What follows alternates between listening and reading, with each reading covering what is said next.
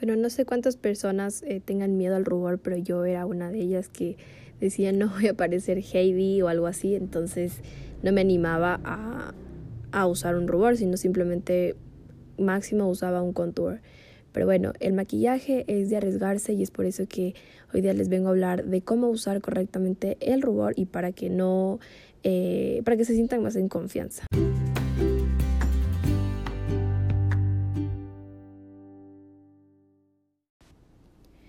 Y bueno, primero empecemos cuestionándonos si de verdad es importante usar el rubor.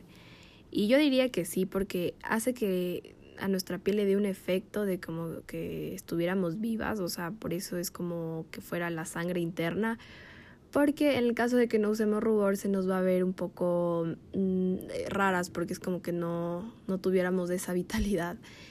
Y bueno, ahora eh, también me preguntan que, que qué color escoger, ¿no? Que si es que es uno muy rojo, se puede ver como payasitos. Y la verdad es que no, con una buena difuminación, difuminación perdón, y la brocha correcta no se verá así. Entonces, eh, bueno, para saber qué brocha tienes que usar, tiene que ser una muy abierta para difuminarla bien. Mientras las brochas más eh, sean más abiertas y como más sueltitas, eh, va a hacer que se difumine bien.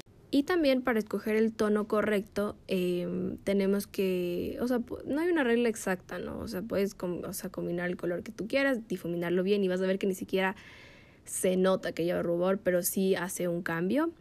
Y, eh, pero yo lo que trato de hacer es eh, combinarlo sutilmente con el labial. O sea, me maquillo, escojo el labial, el tono y después veo eh, qué rubor uso. Por ejemplo, si es un labial súper rojo, entonces para que mi maquillaje se vea con más armonía, me pongo un rubor un poco más rojo o rosado y lo difumino bien.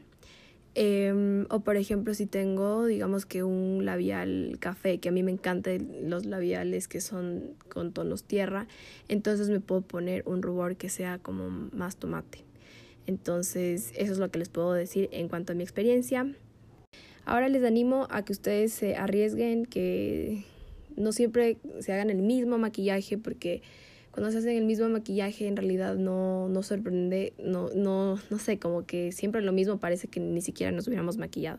Entonces prueben cada día algo diferente o cuando puedan, cuando estén de ánimos y me cuentan qué tal les ha ido, cómo les ha funcionado estos, eh, bueno, este tip tan cortito, pero me, me cuentan cómo les va porque me gustaría saber eh, si les gustaría también que siga siendo más eh, podcast tengo algunos temas anotados, pero me gustaría que también ustedes me den más ideas.